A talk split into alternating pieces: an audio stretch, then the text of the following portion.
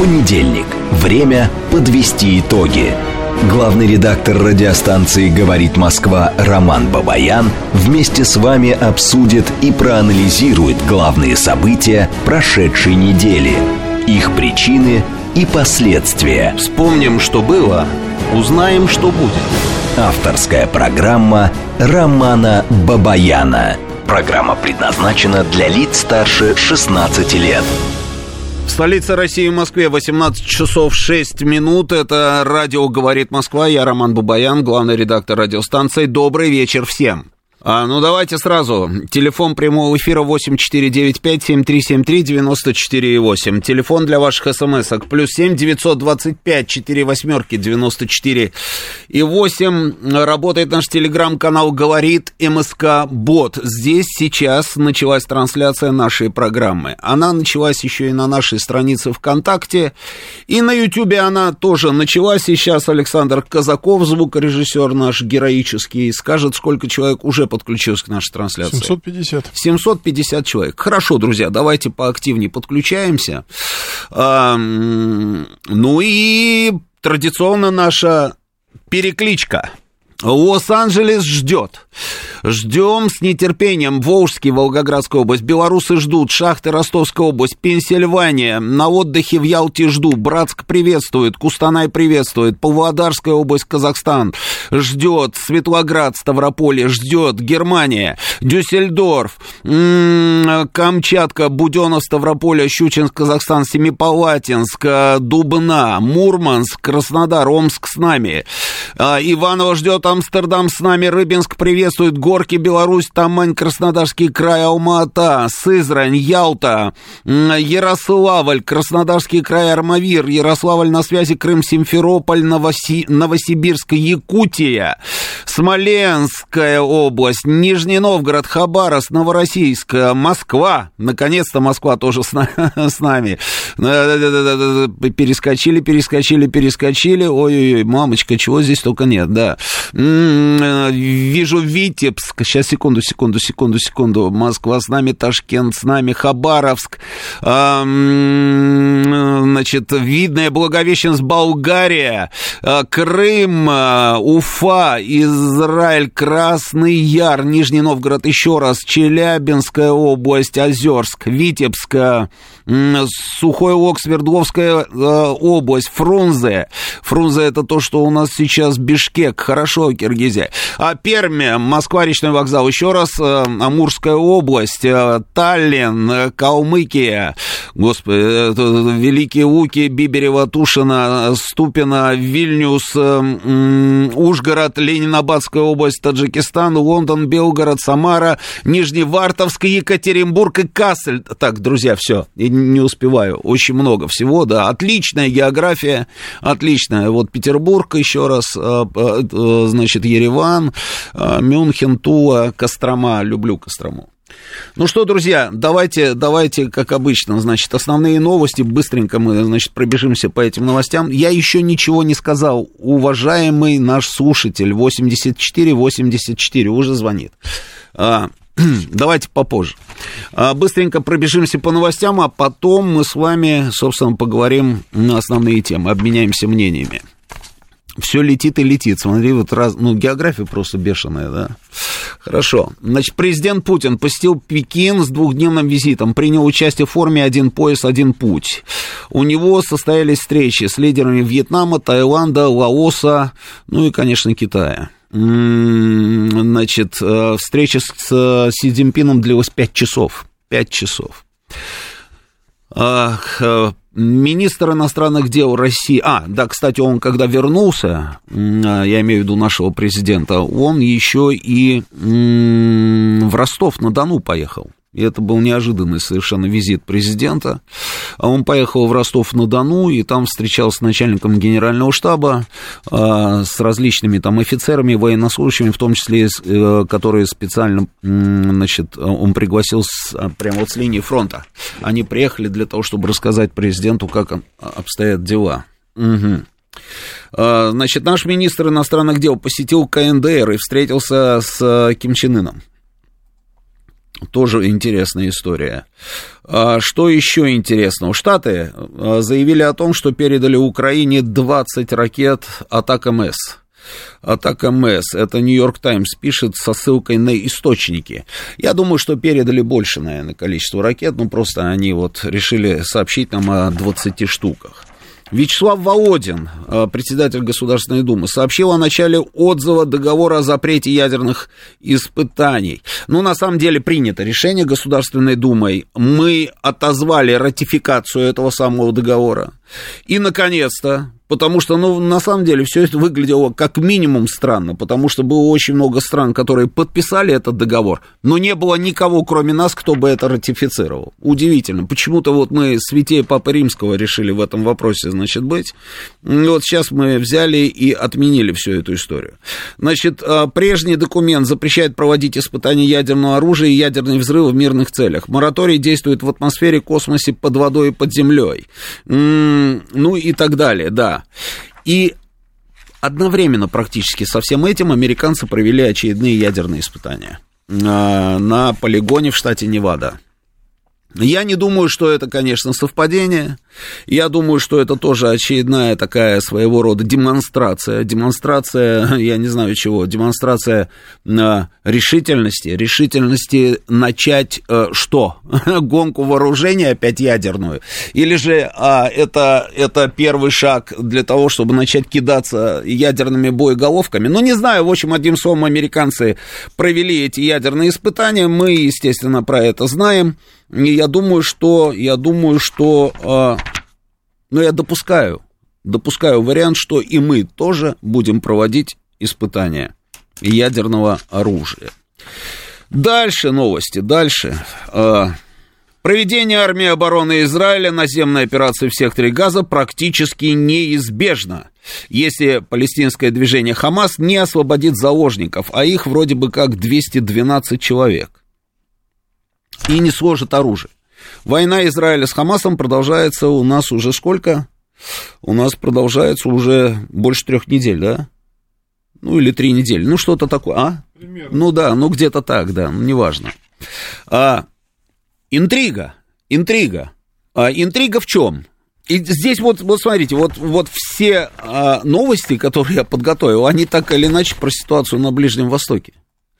Э, все про Ближний Восток. Вот э, поэтому хочешь, не хочешь, нужно про это говорить.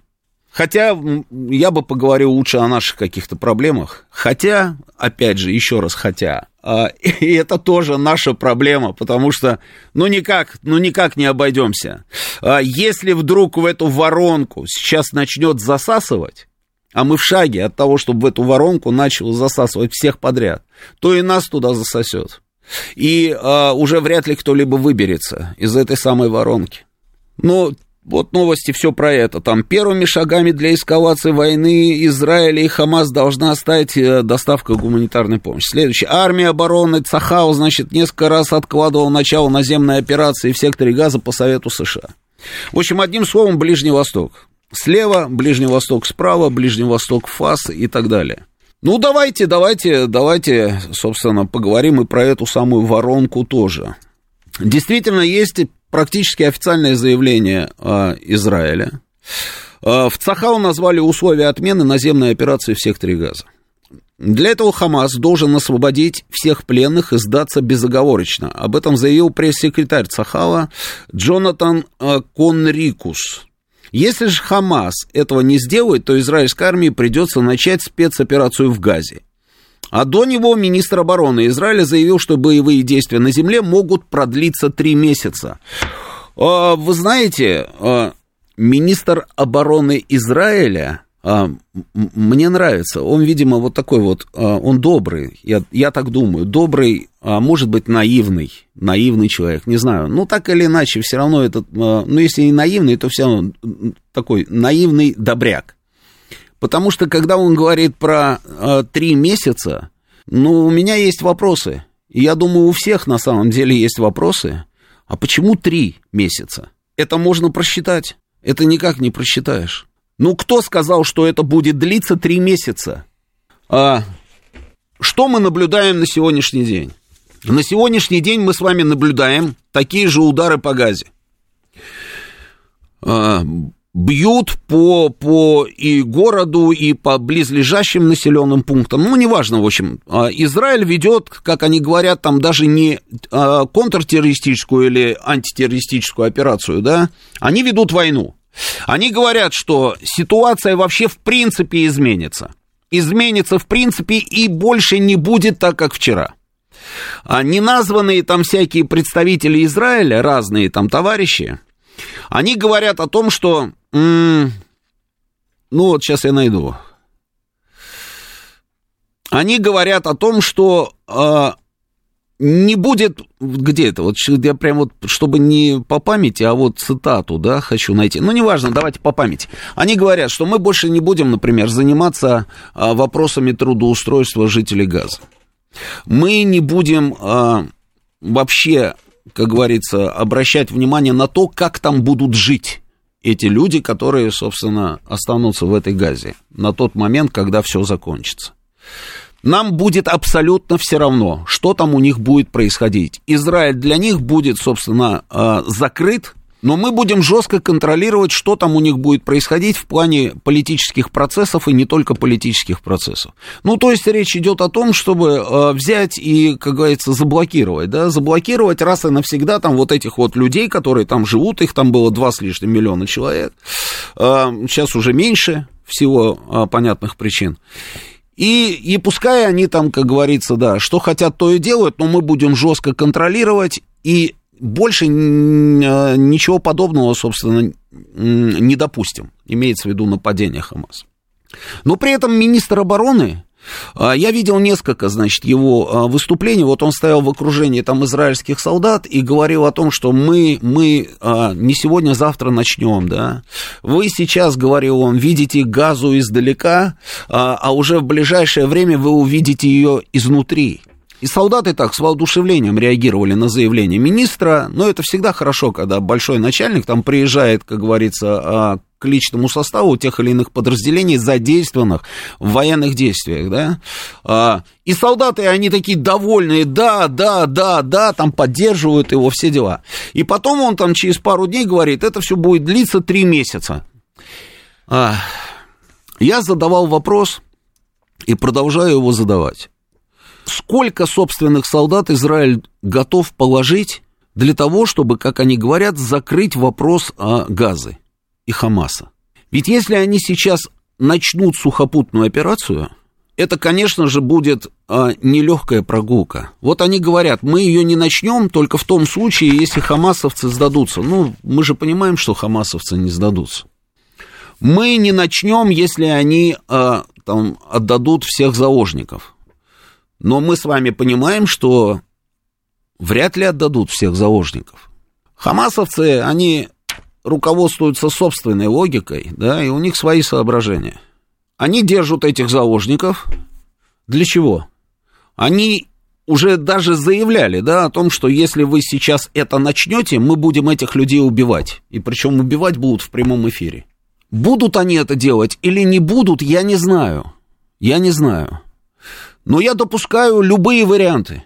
И получается такая вот, знаете, вот ситуация, она, ну, дурная ситуация абсолютно. Ну вот если, допустим, там с израильской а, точки зрения, да, смотреть на все происходящее, то и здесь она тоже дурная. То есть Израиль, государство, а, заявлениями своих руководителей, пусть это будет президент, пусть это будет премьер-министр, или же там министр обороны, или пресс-секретарь Сахала, неважно, это официальные представители израильского государства.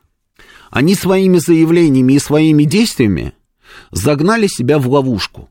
Вы знаете, как, а, помните в сказках, да, а, вот он, он стоит на распутье, да, и там вот налево пойдешь, там, да, коня потеряешь, направо пойдешь, там, а, еще что-нибудь потеряешь, а прямо пойдешь, сам умрешь. То есть вот они сами себя загнали вот в эту самую ловушку. И ловушка очень простая. Любое их действие, которое они, ну вот, любое решение, которое они сейчас примут на Совете Безопасности, или как это вот у них сейчас называется, да, любое из этих решений плохое. Но, к сожалению, это так. Любое решение плохое. Ну вот идем налево, да, вот если мы пойдем налево, то есть если мы не начнем сухопутную операцию, ну какие будут последствия? Они же сидят тоже сейчас там, да, 24 на 7, они сидят и тоже думают, рассуждают, точно так же, как и мы с вами. И Нетаньяху, и министр обороны, и все остальные. И они понимают, что если мы не начинаем сейчас сухопутную операцию, это значит, это значит, что, ну, Нетаньяху больше нет в израильской политике. Он все, он должен понять, что это все. Почему? Потому что есть израильтяне, есть народ. Народ требует решительных действий. Я понимаю, я эти настроения понимаю. То, с чем столкнулся Израиль в самом начале вот этого конфликта, да, вот это вот атака террористов, а, не террористов, ну они, да, я вот с их колокольни сейчас, да, рассуждаю, атака террористической организации, они же Хамас считают террористической организацией. Вот эти захваты заложников, вот а, а, убийства там людей в каких-то там а, приграничных населенных пунктах, убийство солдат, ну и так далее, да. Народ, конечно, возмущен. Народ на улицах требует жесточайшего ответа. Премьер-министр Израиля, почувствовав эти настроения, сделал огромное количество воинственных заявлений. Мы уничтожим, мы закроем, мы сделаем, ну, в общем, вот все мы сделаем обязательно, говорит премьер-министр Израиля. И если он сейчас этого не сделает, ну, это будет человек, который потерял лицо. Все. Оппозиция, которая очень его нежно любит, там, и за судебную реформу, которая сотрясала там Израиль в прямом смысле слова, да, люди сидели там, да, сидели, я говорю, стояли на площадях, там, эти митинги, протесты и так далее, и так далее. Оппозиция, которая хлебом не корми, как говорится, дай отпилить ноги, да, грубо говоря, там, конкуренту политическому. А, и тут вдруг еще вот такой козырь. Ну, у Нетаньяху больше не будет ни единого шанса. Он это понимает, понимает. Когда я говорю Нетаньяху, я имею в виду всю его команду. Понимает он это? Понимает. Это в том случае, если он не пойдет. Плюс, плюс. Израиль, как государство, тоже теряет лицо. Как будут считать израильтяне. Почему? Потому что на государство Израиль самой мощной армией в регионе, как они говорят, самой крутой разведкой, самыми крутыми спецслужбами нападает группировка, даже если она террористическая, как они говорят. И государство, государство а, берет, как говорится, и включает заднюю, и только ля-ля-ля-ля-ля-ля-ля, и побомбили, побомбили, побомбили, но вопрос не закрыли. То есть оставили поставили многоточие в этом конфликте, он обязательно будет продолжаться. Об этом мы еще и неделю назад говорили, и э, ровно так и будет. Вопрос не закрыли, конфликт будет продолжен. Государство потеряет лицо.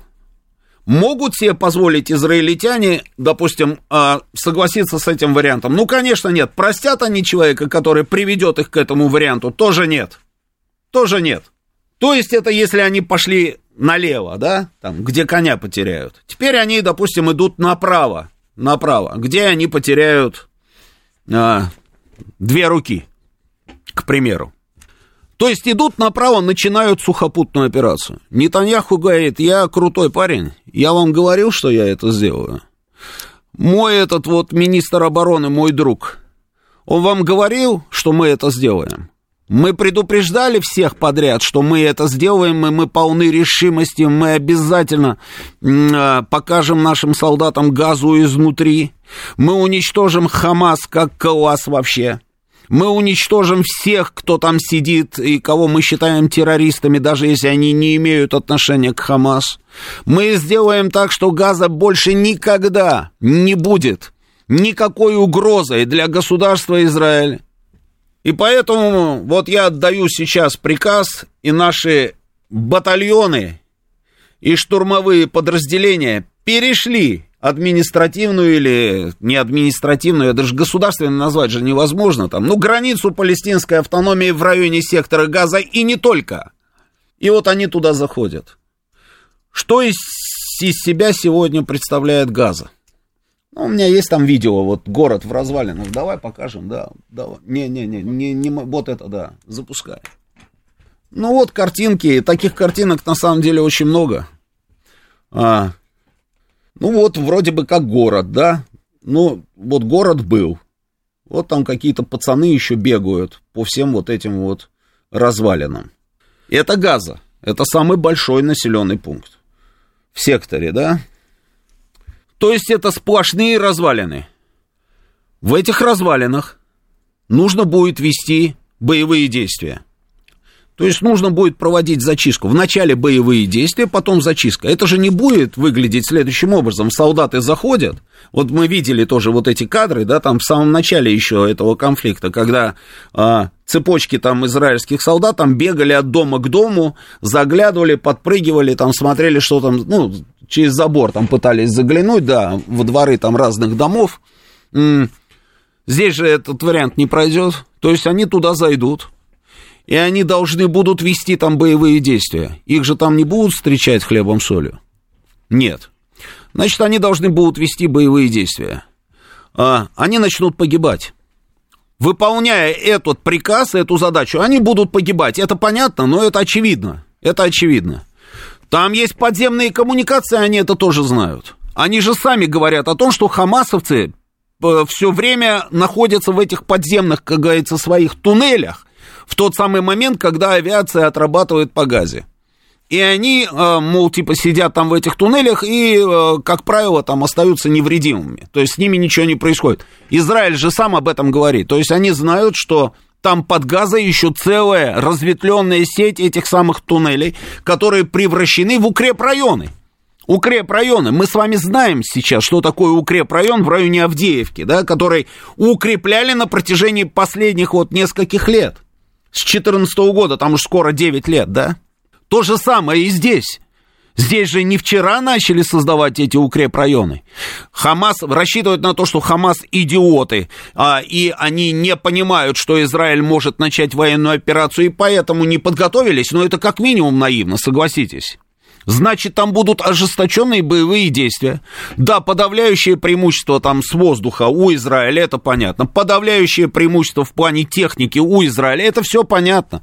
Но мы же с вами проводим параллели, то же самое и у нас. Но мы же не можем пока взять Авдеевку. Мы стараемся, но не можем. Там Авдеевка очень сейчас похожа. Вот я сейчас могу показать кадры Авдеевки, допустим, да, и сравните э, с кадрами, допустим, вот этой самой газы, осо- каких-нибудь районов, да, этой газы. Это то же самое. Те же самые укрепрайоны, точно так же вооруженные люди. Эти люди прекрасно понимают, что терять им нечего, но они будут сопротивляться до упора, будут убивать по максимуму, ну и вот, собственно, и, и, и министр обороны Израиля говорит о том, что это будет длиться а, три месяца. Почему три месяца? Давайте сейчас прервемся, вернемся через несколько минут. Понедельник. Время подвести итоги. Главный редактор радиостанции «Говорит Москва» Роман Бабаян вместе с вами обсудит и проанализирует главные события прошедшей недели – их причины и последствия. Вспомним, что было, узнаем, что будет. Авторская программа Романа Бабаяна. 18.37 в Москве, это радио «Говорит Москва», я Роман Бабаян, продолжаем работать в прямом эфире. Телефон прямого эфира 8495-7373-94-8. Телефон для смс-ок э, в плюс 7 925 4 восьмерки 94,8. Работает телеграм-канал «Говорит МСК Бот». А здесь продолжается трансляция нашей программы. Вконтакте тоже она продолжается. На Ютьюбе нас уже сколько человек? 3333. Еще Серьезно? Раз. Еще Три раз. тысячи? Друзья, ну давайте еще кто-нибудь, да, чтобы 3334 хотя бы стало, да, отлично, ведем дальше.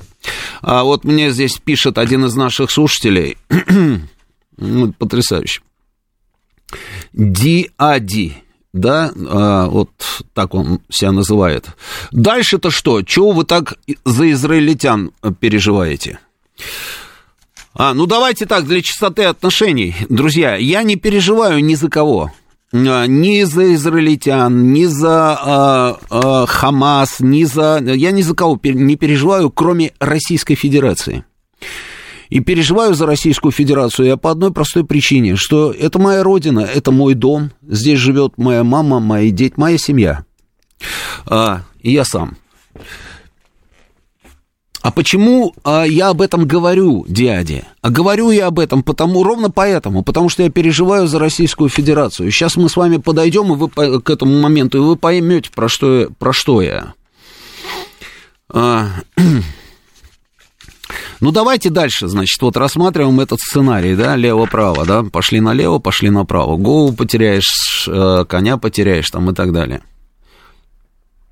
Ну, вот они начинают эту сухопутную операцию, а, и идут бои.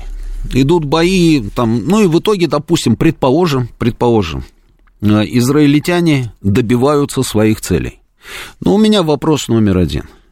А что будет с заложниками? Кто дает стопроцентную гарантию? Кто может дать стопроцентную гарантию, что эти люди, которые сейчас в заложниках, что они будут живы? Что вы, начиная сухопутную операцию, их освободите. Даже если вы будете, а, там, я не знаю, искать заложников силами самых крутых спецназовцев, вот даже если это вы будете не одни, а пускай это будут еще и немцы, к примеру. Я видел просто картинки, как немецкий спецназ, а, значит, выгрузился на Кипре, они вроде бы как должны, собственно, заниматься ровно этим процессом. Они хотят освободить заложников. Ну, кто-нибудь может в этом мире дать стопроцентную гарантию, что этих несчастных людей, которые и так уже обезумели от этого страха, находясь в залоге, в заложниках, что они будут живы, когда вы начнете эту сухопутную операцию? Ну, Хамас вам сказал, что они будут их убивать. Ну, мне кажется, что это же, что это наивно, нет так думать. Ну, даже если вы освободите часть, ну, часть, допустим, погибнет. И что? Что будем делать потом? Что будете говорить потом? Вы же говорите, что вы хотите освободить этих заложников, но они погибли. Ну да, они погибли, а вот мы, значит, убили там а, три тысячи а, боевиков Хамас. Вот я прям вижу этот брифинг, допустим, там где-нибудь в Бейт-Агроне а, в Иерусалиме, там, ну, в общем, не знаю, представители там Израиля будут говорить, мы начали, мы сказали, мы сделали, мы начали сухопутную операцию, но, к сожалению, ну, вот получилось так, что вот из 200 там, а, с чем-то там, сколько, 212 там человек, да, вот мы смогли освободить только 50 или 100 или 150, а остальные все погибли. Замечательно просто, просто замечательно. Идем дальше, идем дальше. А, как в шахматах называется эта штука? Я забыл. Цуанг, да, как-то, да? То есть, какой бы ход ты ни сделал, он все равно плохой, да? Ну, вот это вот ровно вот эта самая ловушка, они сами себя сюда загнали, да. Идем дальше. Они начинают сухопутную операцию. А, при этом мирные жители. Мирные жители. Их что, вывели за скобки? Если вы вывели за скобки мирных жителей, ну тогда, ребята, тогда это еще хуже. Если вы не вывели за скобки мирных жителей, и если вы все-таки постараетесь, по крайней мере, что говорил всегда раньше Израиль, ну, они и сейчас продолжают говорить, они говорили всегда о том, что они выясняют отношения и уничтожают врагов, террористов, там еще кого-то, да, но при этом они стараются не, не э, собственно, воевать там с женщинами, с детьми, чтобы они, они стараются минимизировать, э, значит, потери среди мирного населения. Они же всегда это говорили. Сейчас, сейчас, они вроде бы как э, не изменили этой позиции. Ну, по крайней мере, я не слышал официальных заявлений, чтобы они сказали, мирных жителей больше для нас не существует. Другое дело то, что мы видим, там эти бомбардировки, все, но они же говорят как, вот мы нанесли удар, а это вот объект Хамас. Ну да, погибли, но вот вы же понимаете, да? А, или же вот мы там, а, вот это вот там случилось, эта трагедия, там погибли люди в больнице, но это не мы. Это не мы, говорит Израиль. А почему он говорит, что это не они? Ну, именно потому, чтобы, собственно, а, сохранить вот эту вот репутацию страны, которая выясняет отношения со своими врагами, но при этом не выводит за скобки фактор потерь среди мирного населения. Теперь будет сухопутная операция. А, там же будут гибнуть мирные, мирные? Ну, конечно, будут. Ну, никуда не денешься от этого. Конечно, это будет происходить. Это нужно будет как-то объяснять. И а, вряд ли, наверное, получится сказать, что а, это не наши солдаты, которые сейчас находятся на территории сектора газа, а это, допустим, хамасовцы. Опять там обстреляли что-то. Ну вот с больницы мы с вами видели эти заявления, что это сделал исламский джихад, что они запустили там ракету. Это мы все с вами видели. Здесь это будет сказать уже невозможно, потому что твои солдаты находятся там внутри. Они штурмуют вот эти здания, они штурмуют там еще что-то. И будут гибнуть мирные люди, в том числе и женщины с детьми. Израиль разбросал, говорят, листовки. Вот тоже интересный момент. Вот они разбросали вроде бы как листовки, да, израильские самолеты над Газой. И содержание листов. У меня есть фотография, я не думаю, что это фейк. Я думаю, что э, это, наверное, так оно и есть.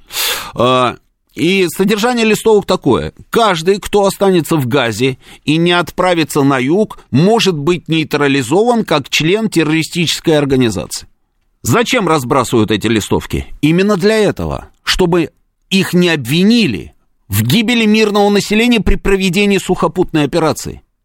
Но как ты заставишь людей с севера все, чтобы ушли на юг?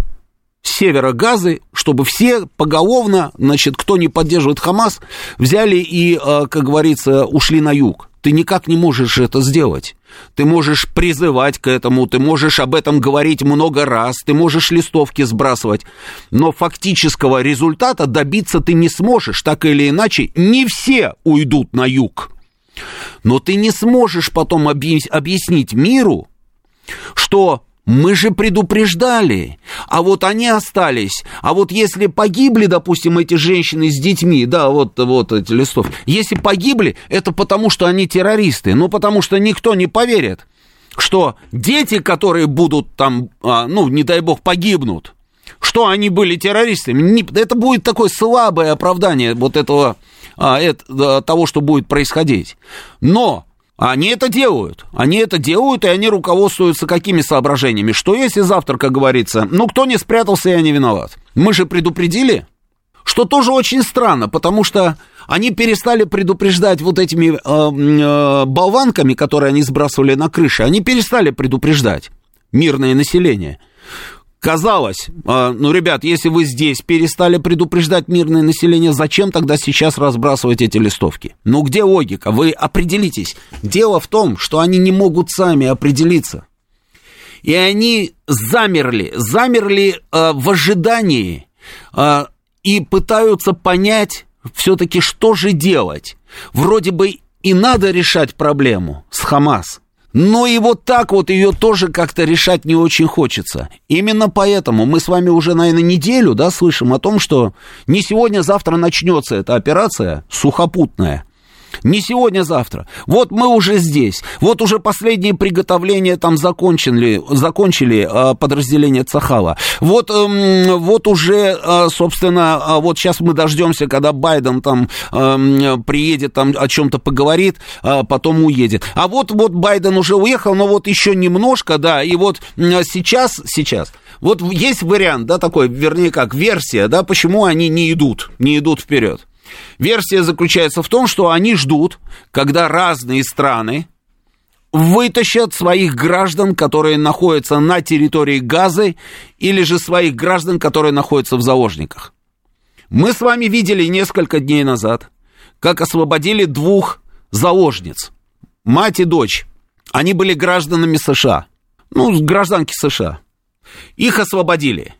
И говорили о том, что это как раз вот результат тех самых а, переговоров, которые идут, эти переговоры идут с руководством Хамас, а, и что американцы участвуют в этих переговорах, что именно американцы просили Израиль не начинать сейчас пока сухопутную операцию, чтобы а, не, не убили там их граждан там и так далее, и так далее. Двух они отпустили, при этом было зафиксировано, что у них даже следов побоев нет, ничего вообще. То есть они а, в нормальном состоянии, две женщины были, их отдали. Хамасовцы их отдали. Более того, они заявляют о том, что они готовы освободить еще двух заложниц. И еще двух, тоже граждане США. Но есть информация, что и мы пытаемся вытащить своих граждан с территории сектора газа, а, и, и не то, и немцы, уже даже э, спецназ вот этот вот они э, прислали, да, я уже об этом рассказывал. Разные страны типа пытаются вытащить своих граждан, и вот когда это произойдет, вот тогда после этого, собственно, и начнется сухопутная операция. Теперь раз склейка, теперь Хамас. Вот, допустим, Хамас. Хамас, а, они, когда берут этих людей в заложники и говорят, что если вы начнете операцию, мы начнем их убивать. То есть они используют этих людей как прикрытие, правильно? Как страховку от того, что израильская армия не начнет сухопутную операцию. Но неужели Хамас возьмет и отдаст всех заложников, которые у них есть? Ну, конечно, нет. Это у них гарантия безопасности. Как они их отдадут? Никак не отдадут. Если они их и отдадут, то под какие-то другие гарантии безопасности. А кто может дать другие гарантии безопасности? Американцы? Хамасовцы похожи на людей, которые могут поверить американским гарантиям безопасности? Конечно, нет. Может быть, немцы? Нет. А, Британия? Но нет же, конечно, и Британия тоже не купит их на это. Мы мы как-то вот, э, мы не даем никому никаких гарантий. Мы пытаемся договориться, причем мы договариваемся не с Хамас, насколько я понимаю, а с политическим руководством Палестины. Это Махмуд Аббас. Но это две разные совершенно силы. Политическое руководство Палестины – это политическое руководство Палестины. И даже если мы с ними договоримся, что наших граждан, а там очень много наших граждан в Газе, я уже говорил об этом, в основном женщины с детьми, а, ну, русские жены, да, так называемая категория. Если мы даже и договоримся, это не факт, что Хамас прислушается к просьбам политического руководства палестинской автономии. Вот ведь еще какая засада есть. Там и внутри тоже вот есть масса всевозможных, как говорится, а, проблем. И они могут не договориться, и, скорее всего, не договорятся. Хамас, ну это будет глупо со стороны, э, со стороны Хамас взять и отказаться от этого прикрытия в виде заложников. Глупо. Но, тем не менее, операцию не начинают. Я думаю, что, э, ну давайте попробуем тоже, вот опять с вами порассуждаем, да, так хором, да, почему они не начинают операцию? Может быть, они еще чего-то боятся? Кроме того, что, собственно, там начнут гибнуть мирные, начнут гибнуть заложники, начнут гибнуть израильские солдаты. Может быть, есть еще какой-то какой момент, который сдерживает сейчас там политическое руководство Израиля от того, чтобы начать этот процесс. Ну, конечно, есть. И таких моментов несколько. Ну, несколько таких моментов. А, вот население Газы. Мы выдавливаем этих людей – да, ну, имеется в виду вот рассуждение, допустим, там израильского руководства, да, мы выдавливаем этих людей сейчас с севера на юг. Всеми правдами и неправдами мы пытаемся, чтобы они сконцентрировались на юге, где есть единственная дорога, единственная дорога, по которой они могут уйти из Газы. И эта дорога называется Египет – они могут уйти только в Египет, больше никуда. Это единственная дорога, по которой на сегодняшний день завозится гуманитарная помощь, завозится а, бензин и солярка. И при этом, при этом, а, все квотировано, все в жестких рамках.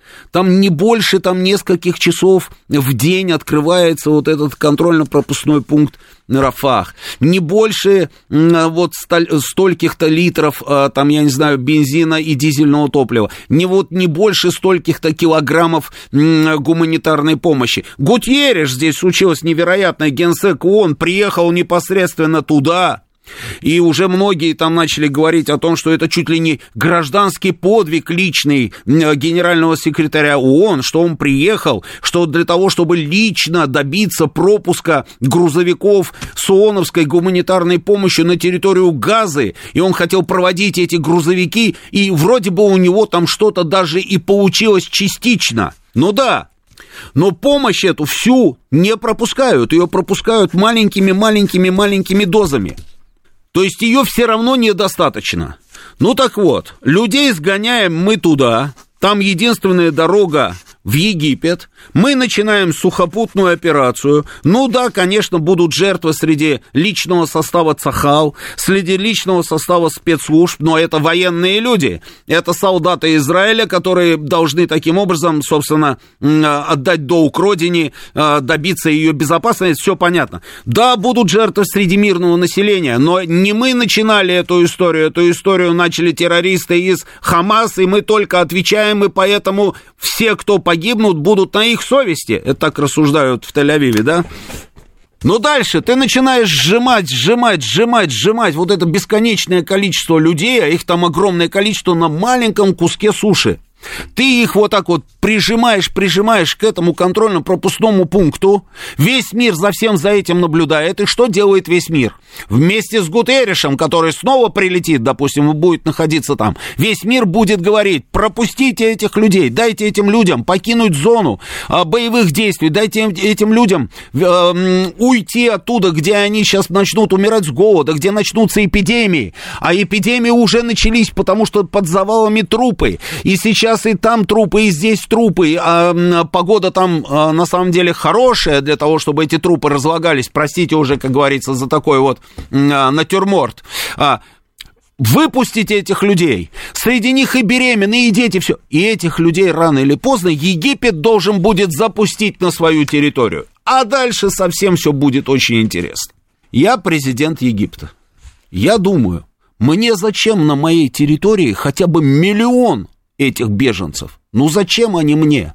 Их нужно прокормить, обеспечить всем. Ну это ладно, это мы спихнем, допустим, там на ООНовцев. И еще на какие-нибудь там благотворительные организации разные, там э, полумесяцы и кресты там. А, ну прокормим, хорошо. Но это же очаг нестабильности. Это люди, которые будут усиливать позиции братьев-мусульман, с которыми я только-только вроде бы как разобрался.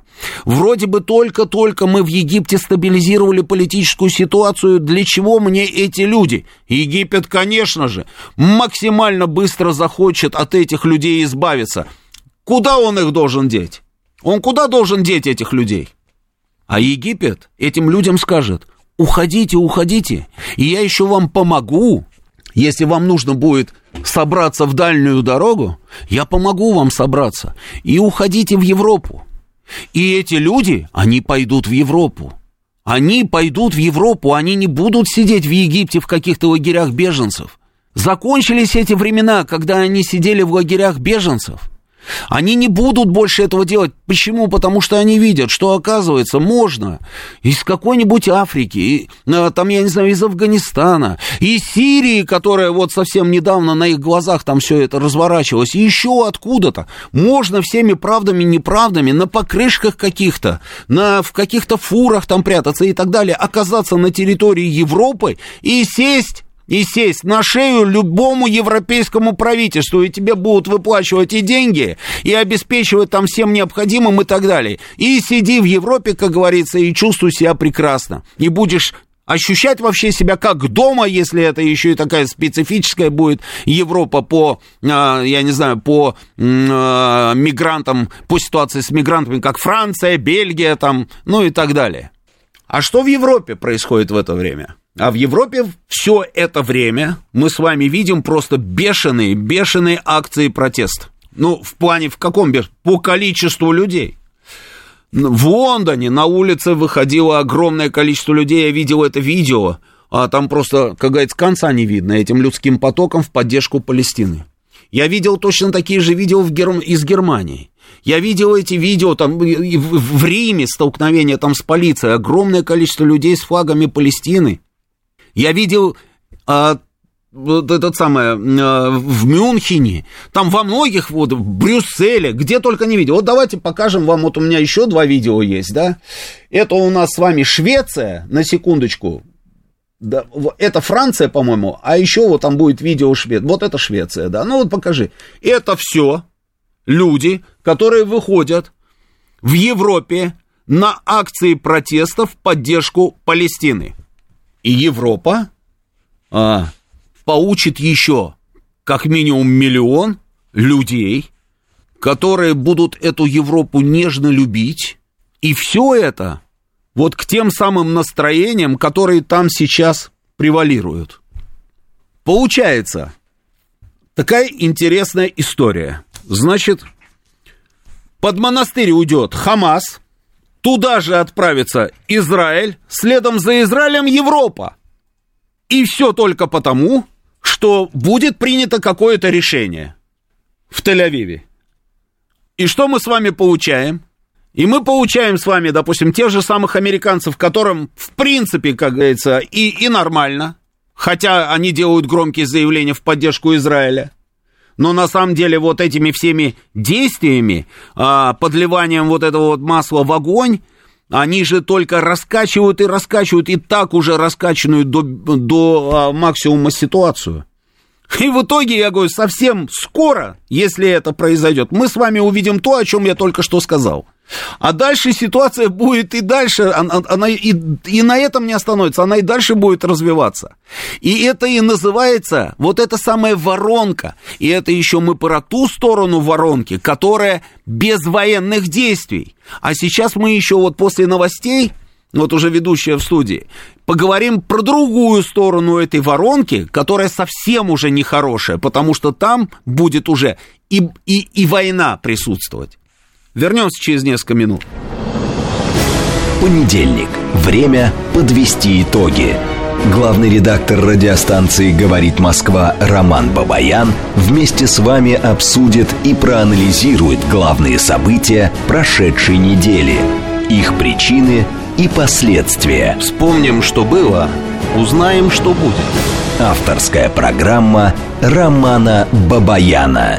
Программа предназначена для лиц старше 16 лет.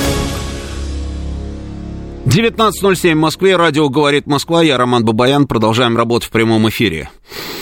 Телефон прямого эфира 8495-7373-94,8. Телефон для ваших смс-ок плюс 7 925 4 восьмерки 94,8. Работает телеграм-канал наш «Говорит МСК Бот». Здесь продолжается трансляция нашей программы. Вконтакте она тоже продолжается. И на Ютьюбе пока еще она тоже продолжается. И сколько человек у нас уже? 4 тысячи. 4... Что ж такое-то? То 3333, то 4000 ровно? Скачет, Марк. Нет, давайте еще хотя бы один человек, да, чтобы было 4001. А, это один сценарий. Теперь второй, самый плохой. Если мы про... Гурген, я вижу ваш звонок, давайте сейчас я закончу быстренько, и потом мы вот э, начнем обмениваться мнениями.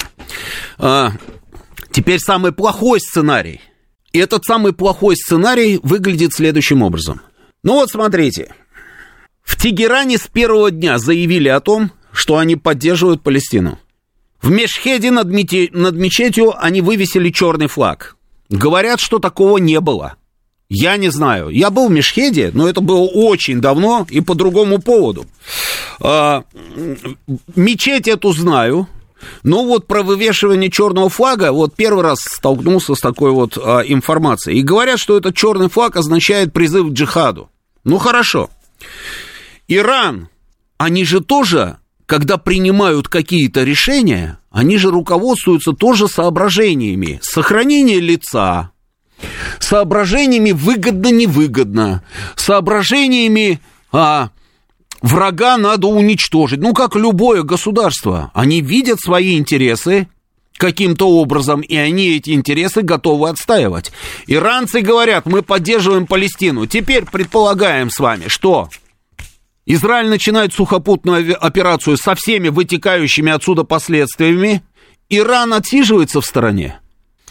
Может быть, отсиживается, но тогда, но тогда а, та часть исламского мира, которая ориентирована была на Иран, в первую очередь шиитский мир, они же будут, они же будут разочарованы, скажем так, это еще мягкое выражение. Это вот то же самое, как если Нетаньяху не начнет сухопутную операцию, да, я вот вам говорил, да, то есть у него он потеря лица полностью, и у государства Израиль тоже. То есть они на нападение до конца типа не ответили, не закрыли вопрос, хотя об этом сами сказали, что сделают.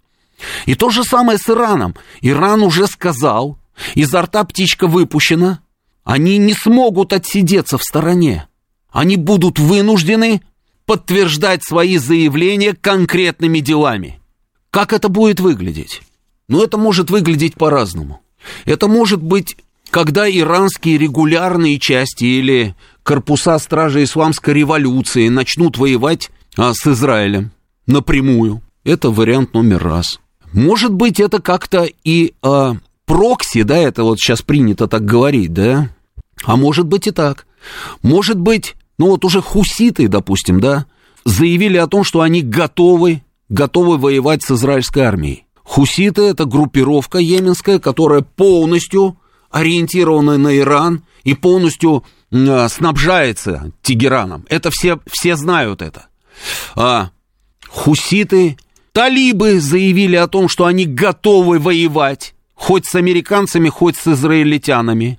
Ну, у кого-то есть э, сомнения в том, что если завтра, вот как движение Талибан, да, вот они заявили, мы обращаемся с просьбой к руководству всех мусульманских стран, с которыми мы граничим, пропустите нашу армию, чтобы мы дошли до территории Газы, и мы будем воевать с Израилем. Или до территории там Израилем будем воевать с Израилем. У кого-то есть сомнение, что талибы готовы это сделать? У меня сомнений нет. Ну, нет у меня сомнений. Вся философия, на самом деле, их, она ровно в этом. Это вообще, в принципе, да, несчастная страна, где все последние десятилетия все только и воюют по поводу и без повода. И с разными совершенно, как говорится, армиями.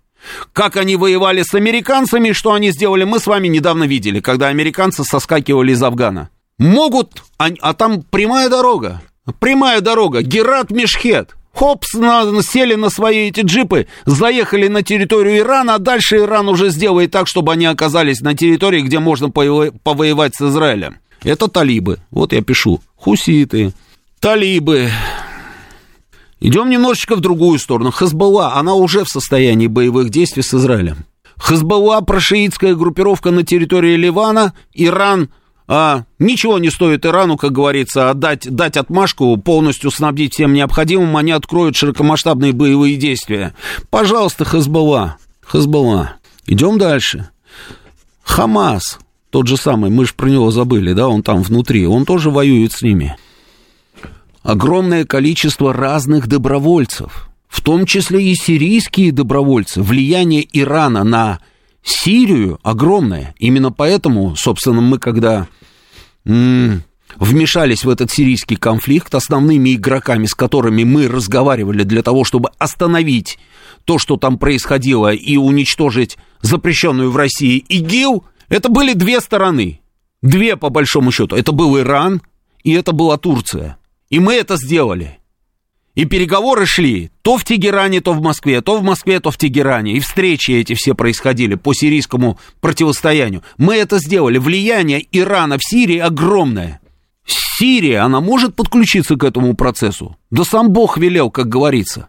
Если не регулярной армией, то желающих повоевать, да просто немеренное количество. А если еще и поддержка, то тогда, ну, понимаете, да?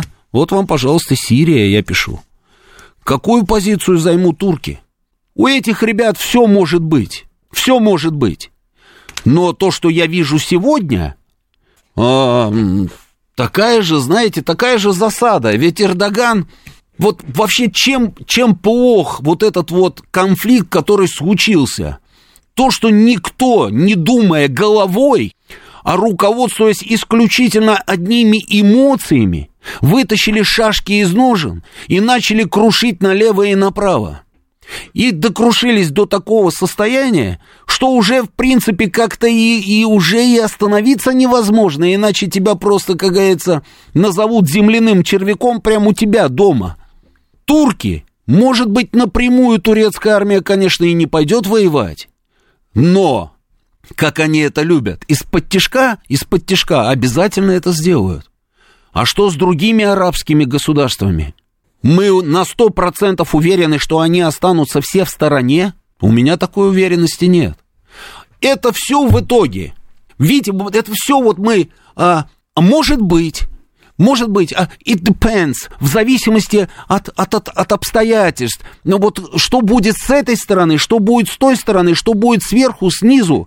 Много всевозможнейших факторов – которые могут повлиять, собственно, на эту самую ситуацию, для того, чтобы она переросла вот же, уже просто в войну всех со всеми. Всех со всеми. Если произойдет объединение мусульманского мира или арабского мира, или же э, там, я не знаю, шииты конкретно, допустим, там э, выступят вот этим фронтом против Израиля, ну, Израиль, Израиль, ну, я не знаю, там у Израиля же есть ядерное оружие или его нет? Ну, Гурген, наверное, точно знает. Я руководствуюсь только официальной информацией. Вроде бы как нет, а вроде бы как есть. А применит Израиль ядерное? А кто его знает? Бог его знает, применит или нет. А эти вот применят ядерное оружие, если Израиль вдруг применит или не применит, тоже неизвестно, тоже большой вопрос. И вот этих вопросов огромное количество, и все это всех приведет под монастырь.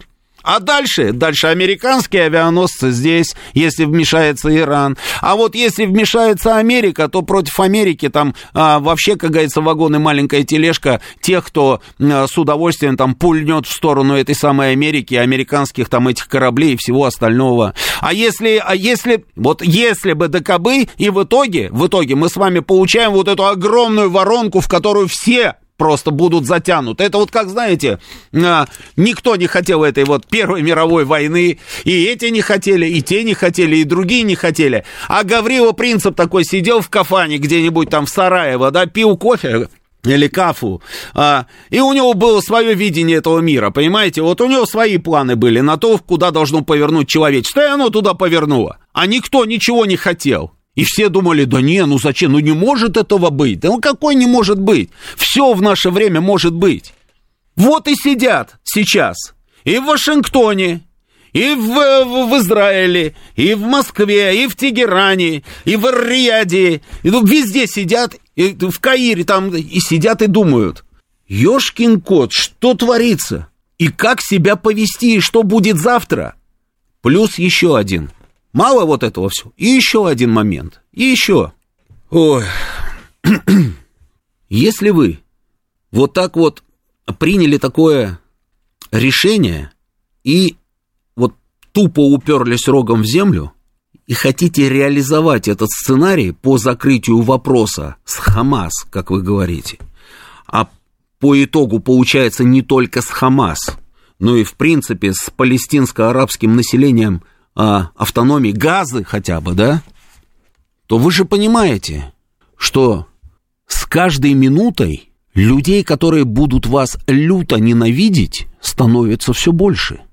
Ну, вас не может любить ребенок, родители которых вы только что убили, да, там, сбросив бомбу или ракету, э, пустив в какое-нибудь здание. Ну, не может он вас любить. Если он уцелеет, через определенное количество лет в тот самый момент, когда он сможет держать в руках, грубо говоря, автомат, он этот автомат возьмет. Это аксиома, очевидная, абсолютная история. Вы не можете этого не понимать.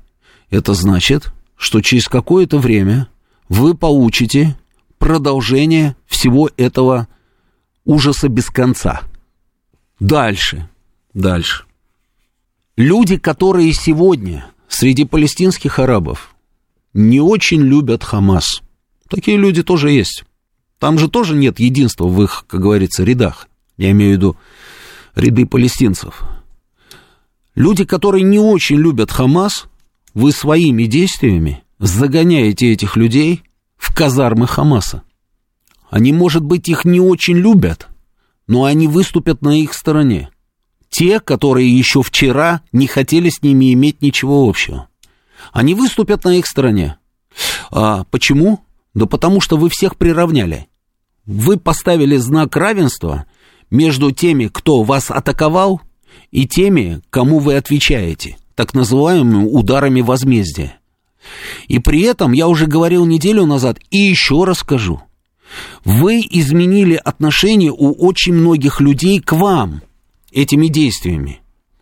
Вы имея абсолютное право на возмездие, на защиту, на ответ, вы перешагнули в какой-то момент, переступили вот эту вот тонкую грань между возмездием и абсолютно тупой, банальной местью. Это разные вещи. Разные. Но вы даже, может быть, и не заметили, но вы это сделали. И вы изменили настроение в мире. Слушайте, вы представляете, а, в каком Самарканде должен был сдохнуть Ишак? Или какой падишах должен быть, должен был умереть? чтобы, не побоюсь этого слова, Грета Тумберг выскочила с плакатами в поддержку Палестины. Та самая Тумберг, про которую вы в учебниках писали в израильских школах. Вы про нее писали в учебниках. И сейчас вы на заседании правительства Израиля принимаете решение убрать все разделы из учебников, связанные с Гретой Тумберг. Ну, а таких людей миллионы были, которые поддерживали вас но увидев, что вы стали творить, и услышав вот эти людоедские, главные заявления, продиктованные эмоциями, продиктованные понятно какими эмоциями, но людоедские так или иначе все равно заявления, эти люди перестали вам симпатизировать. Ш- зачем вы это делаете? И вы еще и хотите дальше копать эту яму. Не надо ее копать. Хотите, я расскажу, что надо делать. Потому что кто виноват, там мы вот с вами уже поговорили на эту тему. Теперь давайте что делать? Что бы сделал я? Ну, израильтяне, они же говорят, что они умные, да? Ну, давайте вот, э, если умные, тогда вот я даю совет, а вы, как умные люди, прислушайтесь к этому совету. Может быть, действительно что-то такое получится сделать. На мой взгляд, это будет дорога в правильную сторону. Попробуйте вернуть себе симпатии.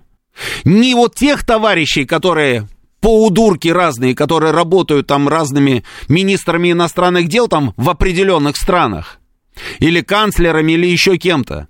Эти люди ничего не решают, они сегодня есть, завтра их нет. Завтра вместо них будут другие. На них не надо рассчитывать. Не верьте особенно тому, что вам говорят там, собственно, в Вашингтоне. Хотя я понимаю, там это исторический союзник и все остальное. Это все понятно.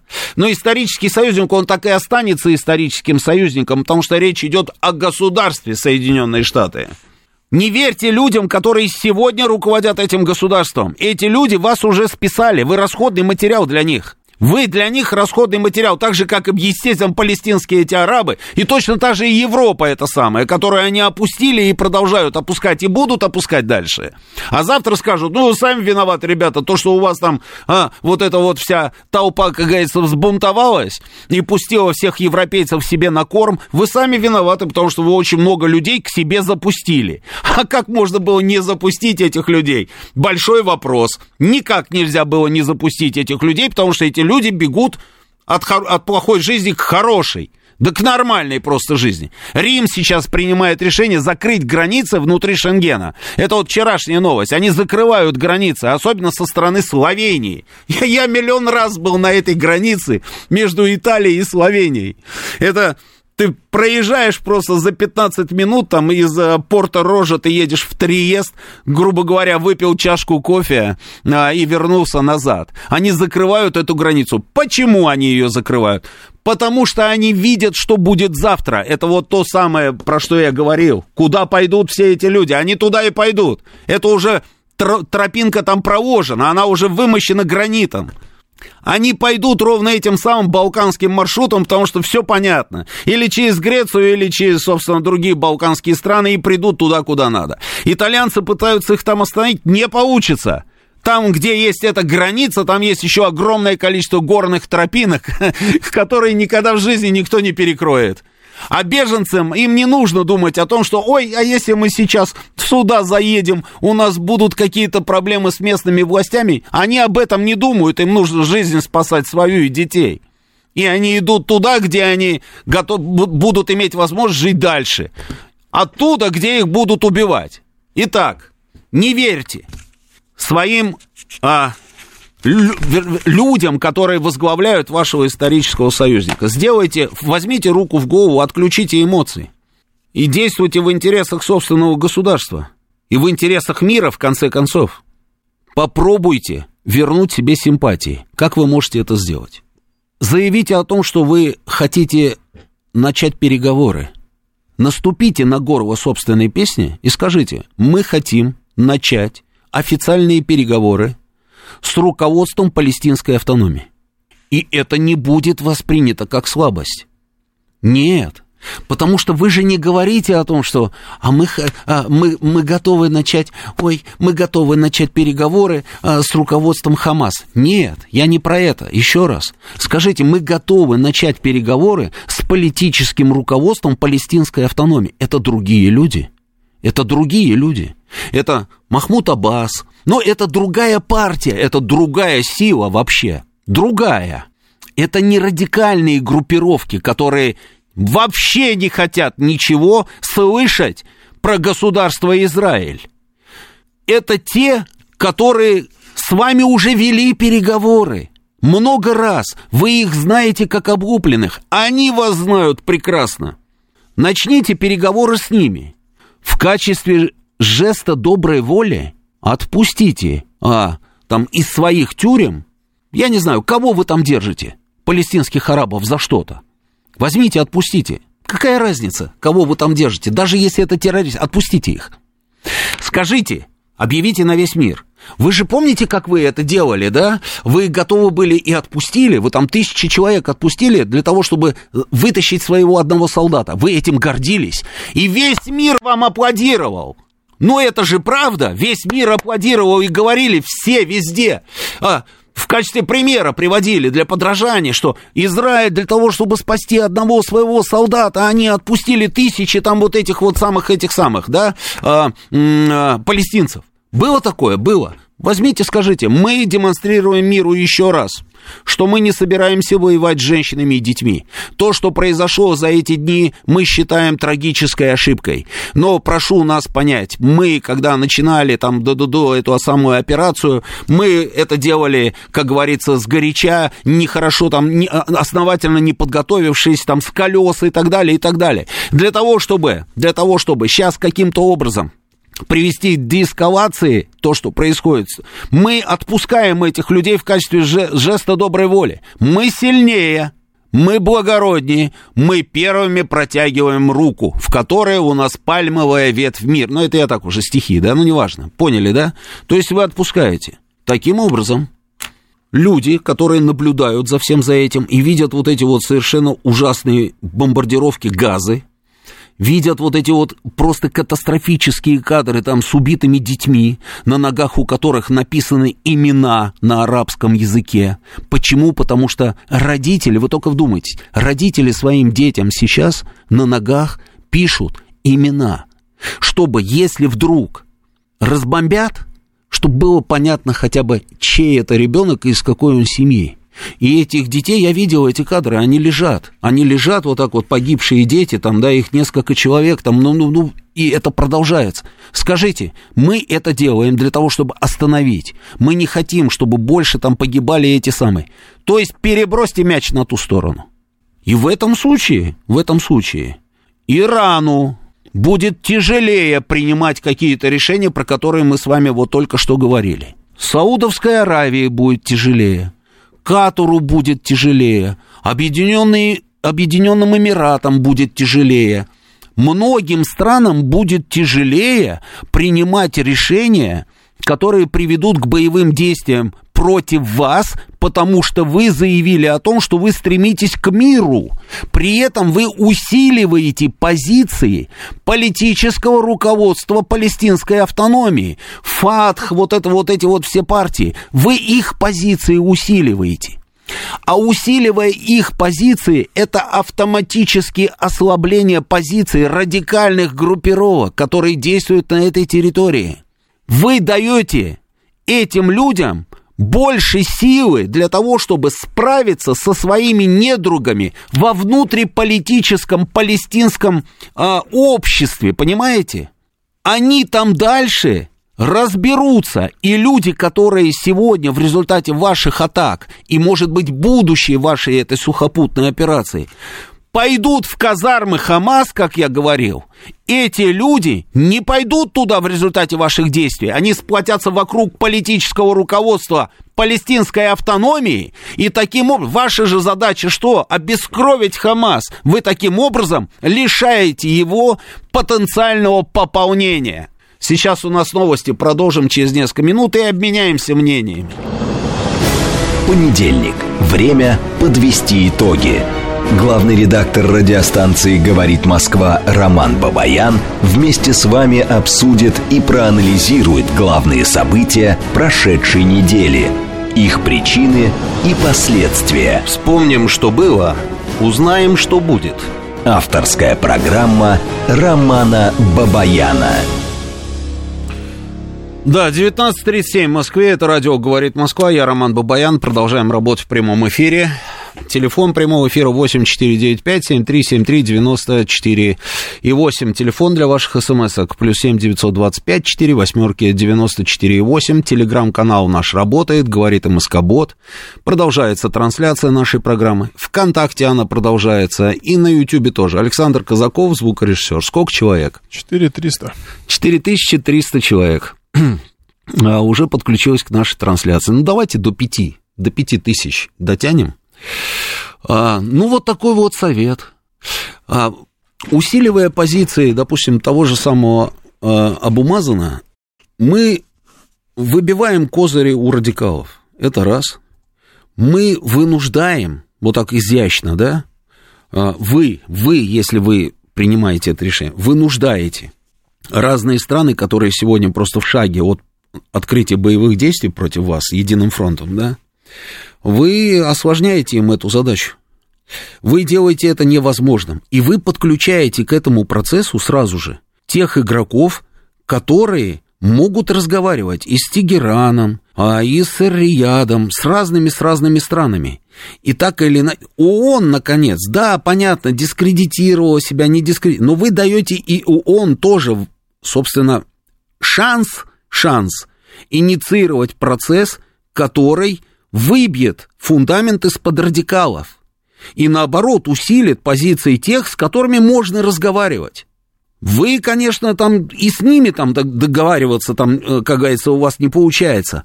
Но это же договариваться, понимаете? Не стрелять, а говорить. То есть с ними вы хотя бы говорить можете.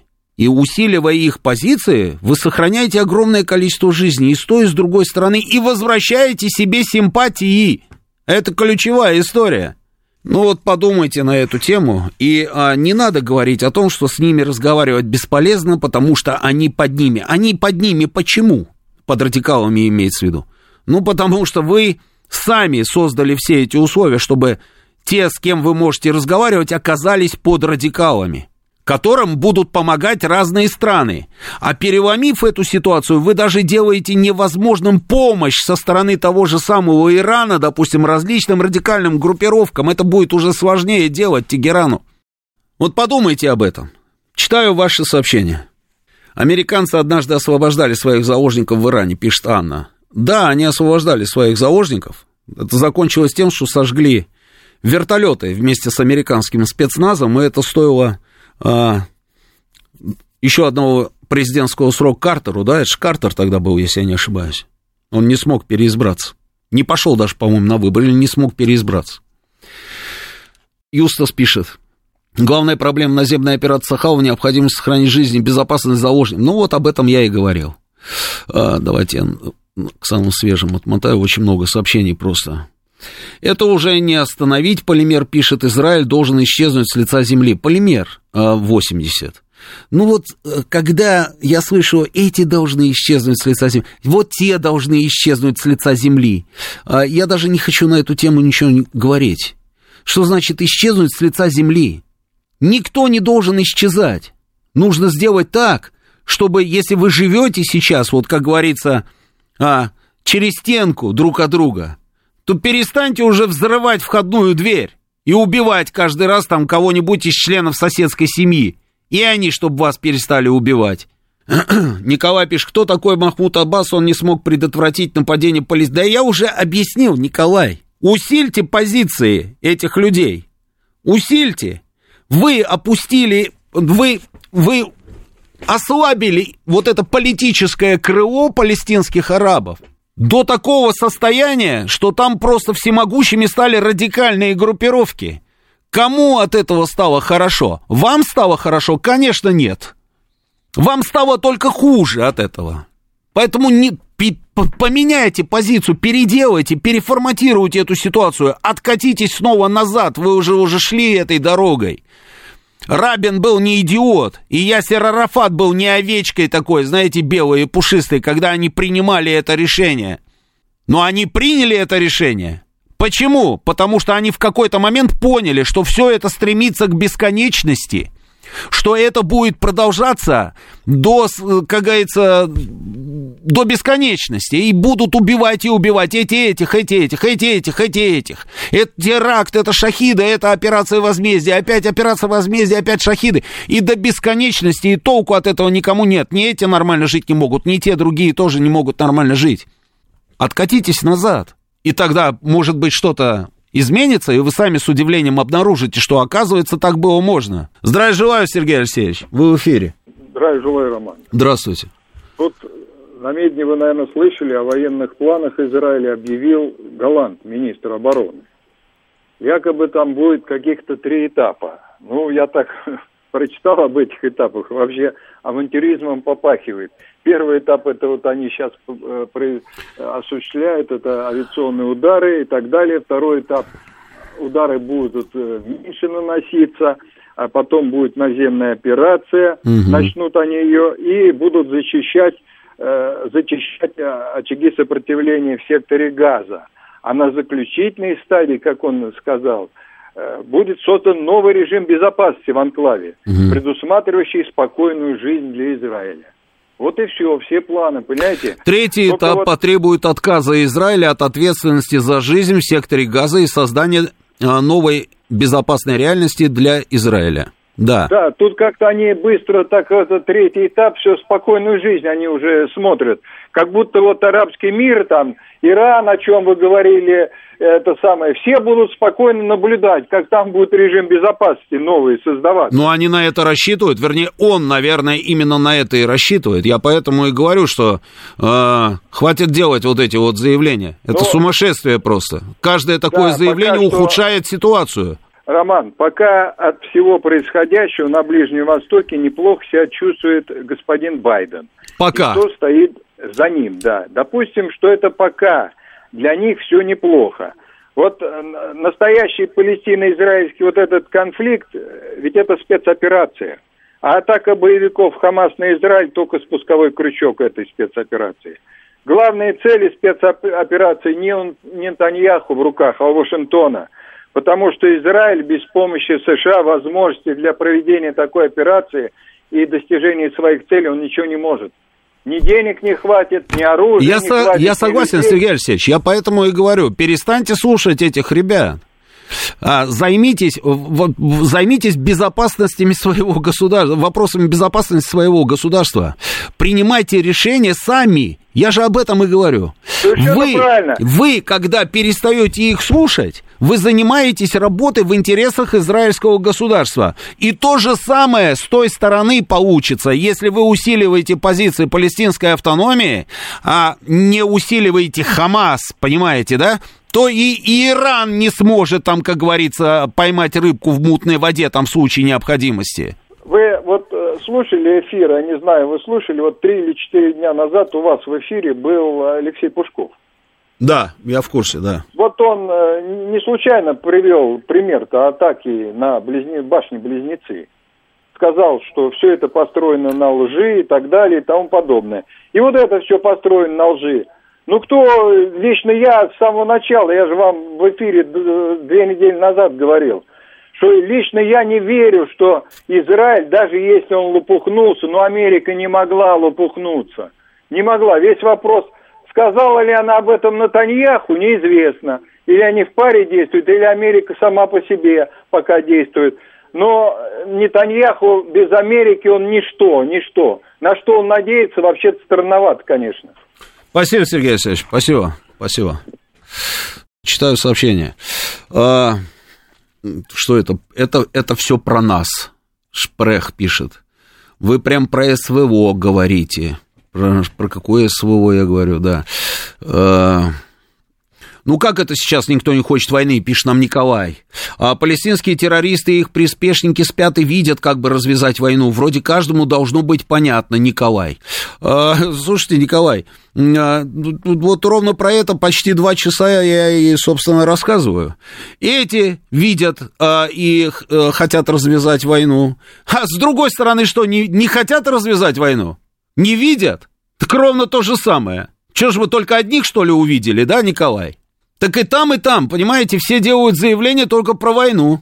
А, тут вот про Гургена спрашивает Руслан Дрокин, когда Гургена услышим. Гурген что-то звонил, перестал звонить, может, сейчас наберет снова. Значит, дальше читаю сообщение. А что думает Тенгиз э, Джишкаряни, пишет нам. А что думаете насчет России? Придется включиться или нет? А Россия уже включилась? Что, Россия не включилась?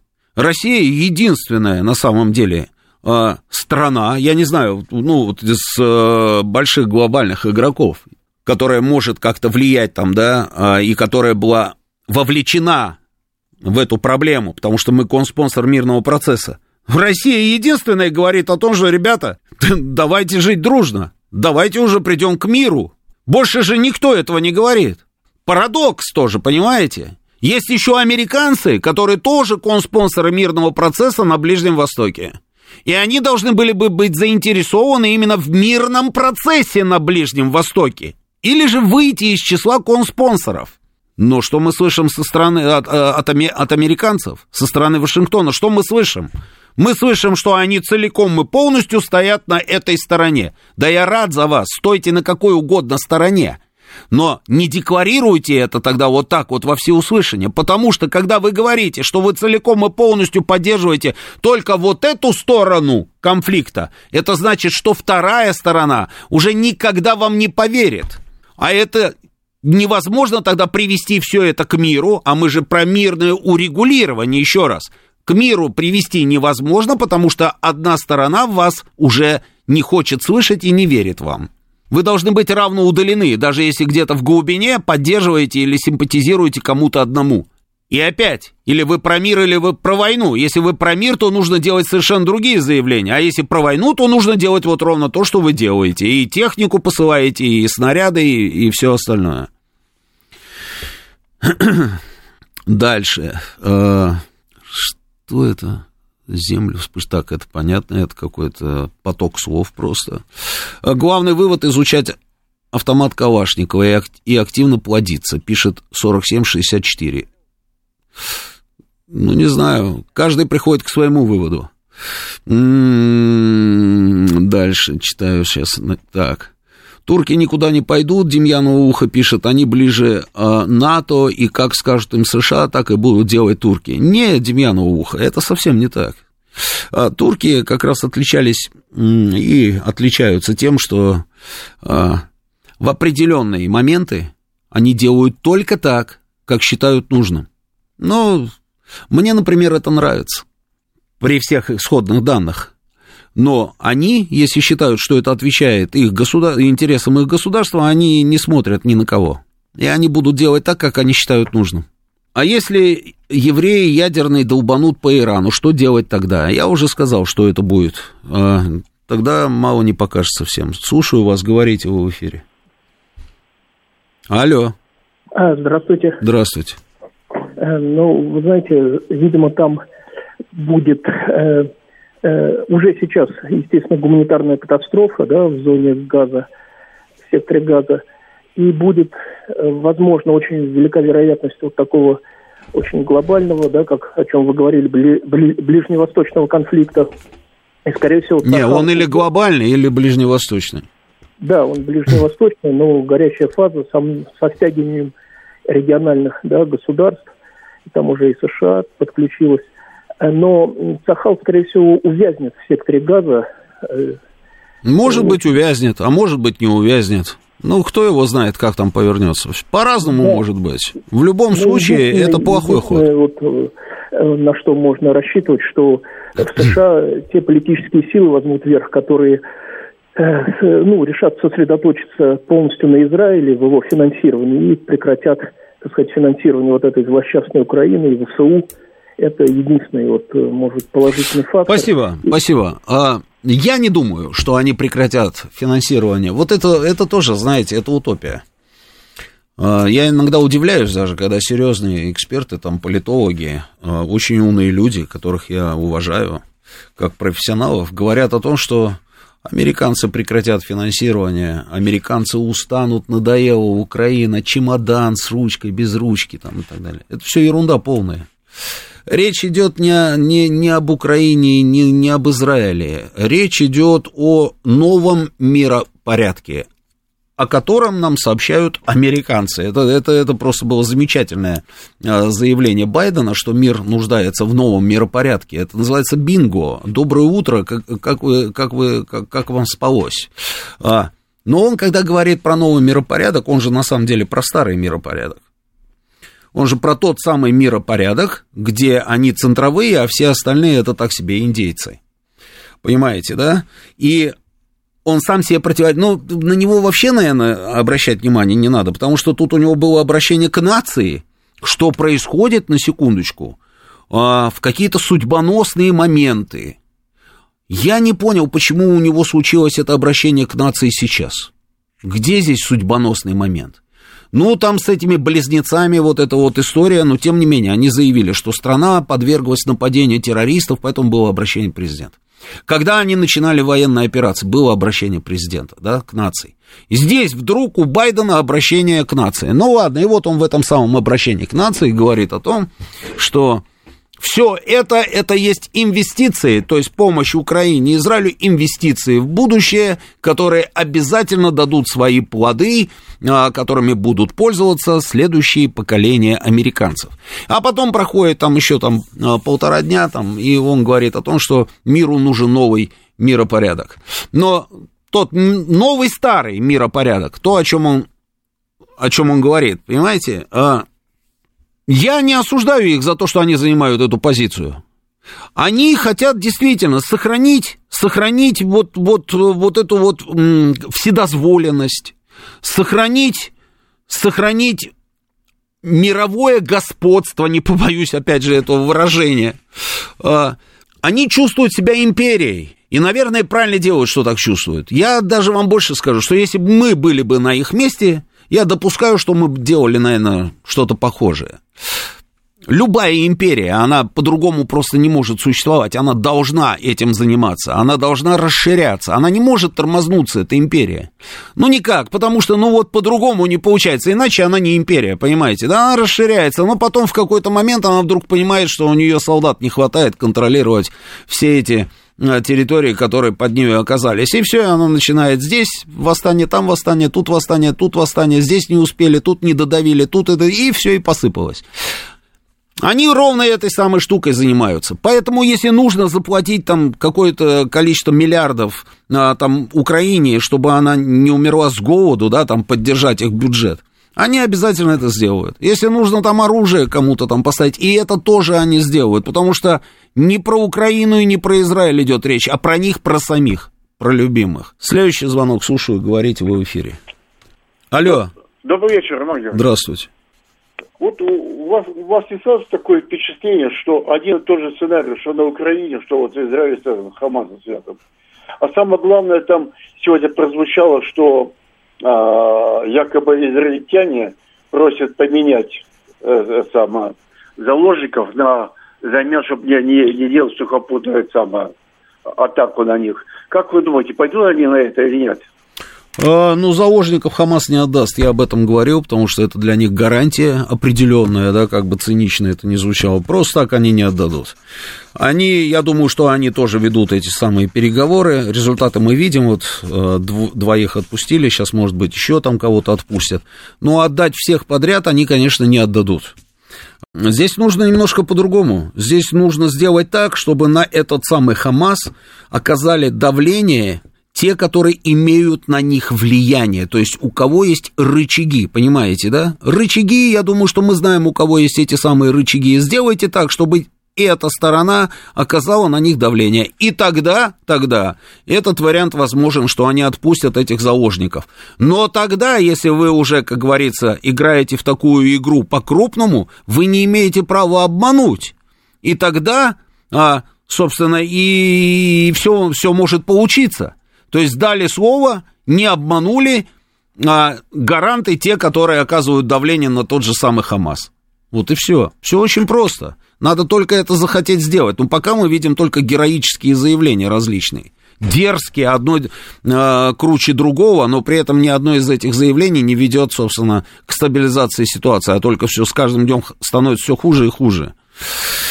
Э, мастер пишет, все поддерживают Палестину, но никто не хочет принимать беженцев. Совпадение? Не думаю. Знаете, вот эти тупые формулировки, простите, мастер, это не к вам, но я просто вот, вот не могу, как говорится, да. Ненавижу, знаете, вот, а, совпадение? Не думаю. Вот это вот, да, фраза. Или хорошего вам дня явно не наша фраза, никогда в жизни мы ее не, не пользовались этими выражениями. Это переводные выражения, а, зачем мы ими пользуемся, да, всегда говорили там счастливо, там пока, там, да, еще что-то, да, всего вам хорошего, всего доброго. Но нет, хорошего вам дня, хорошего вам вечера, как я могу к вам обращаться? Ненавижу, не пишите, пожалуйста, друзья, мне вот, э, вот такие фразы, потому что не хочу даже отвечать, если, если их вижу. Мы ничем медийно, ничего медийно не знаем про Сирию, Иран и прочие соседние страны рядом с Израилем. Да? С чего вы это взяли? ID 117-35-06-222-333. Мы все знаем про эти страны. Может быть, вы не знаете. Слушаю вас, говорите вы в эфире, у нас последний звонок. Наверное. Алло. Да. Алло. Говорите, да, только звук, звук, звук, добрый звук. Вечер. Да, добрый. А, Роман. Я слушаю, говорите, пожалуйста. Вы понимаете, что Операция, операция готовилась очень давно. Почему? Потому что отправить авианосец, авианосец, это значит, авианосец нужно готовить минимум 3-4 месяца. А вдруг он как-то сразу получился а, на второй день после как началась операция. Понятно, да? Но тут могут быть варианты. Могут быть варианты, что этот самый, самый авианосец находился на БД, да, и э, где-то там недалеко, и поэтому он за два дня алло. дошел до этого места. Может быть такое? На боевом дежурстве имеется. Потому что, алло, а, Роман. Говорите, мало времени, ну, честное слово, я слушаю а, вас внимательно. Роман, поэтому а эта операция готовилась очень-очень давно. Ну, месяца 4-5. Поэтому на второй день а, Байден и отправил.